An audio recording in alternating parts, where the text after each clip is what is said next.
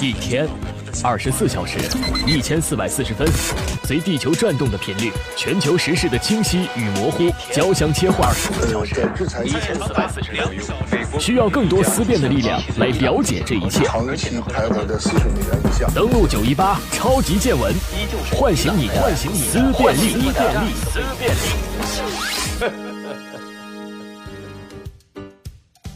欢迎收听本档超级见闻，我是燕子。这档超级见闻，我们来关注史上中国最关注的一场美国中期选举。当地时间的十一月六号，美国中选即将拉开序幕。到北京时间的十一月七号中午，美国大多数州的竞选结果都已经出炉。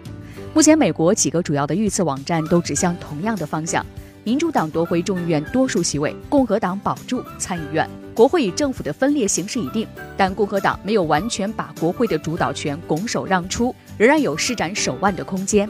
在本次中选当中，众议院的全部四百三十五个议员全部需要改选，控制众议院需要掌握二百一十八席在手。而第一百一十五届国会众议院有共和党籍的众议员二百四十人，民主党籍的众议员一百九十五人。目前共和党有二百三十五席，民主党有一百九十三席，空缺七席。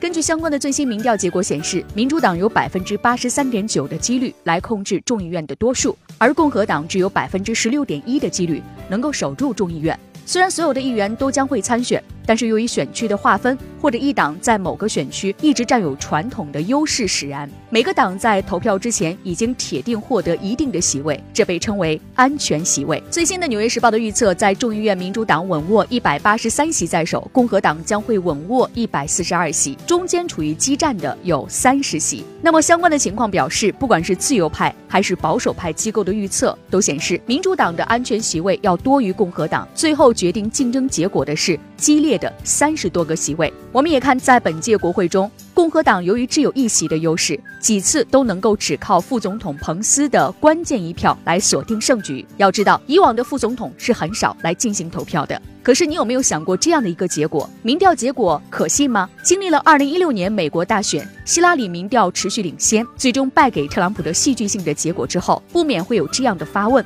民调与现实结果的误差主要来自于被民调忽视的声音，就是那些没有做出最终决定的摇摆的选民，或者是不愿意说出自己真实想法的选民。在上一次大选当中，正是这些没有被听见的声音，改写了希拉里和特朗普的攻守的态势。因此。在最后的关键时刻，特朗普从极力渲染来自中美洲的难民将会冲破美国过境，到提出要取消宪法修正案赋予的公民出生权，都在渲染起足够高的情绪，让更多的共和党前往投票站。不过，根据提前投票的结果，民主党人投票的热情也是非常的高。从目前的筹款和提前投票的数据来看，这次中选可能会出现较高的投票率。通常情况下，中选的投票率是百分之四十，远低于总统大选的百分之六十。而这一次高得益于往常的投票率，可能会使得选情走向民调不同的方向。所以，这一次的结果也真的是民调不能够预测的。但是对于美国之外的人来说，更关心中选之后的美国政策走向。那么下一档我们来关注一下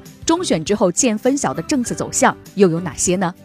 超级见闻，唤醒你的思辨力。更多精彩内容，欢迎锁定午间十二点新闻栏目，登录九一八。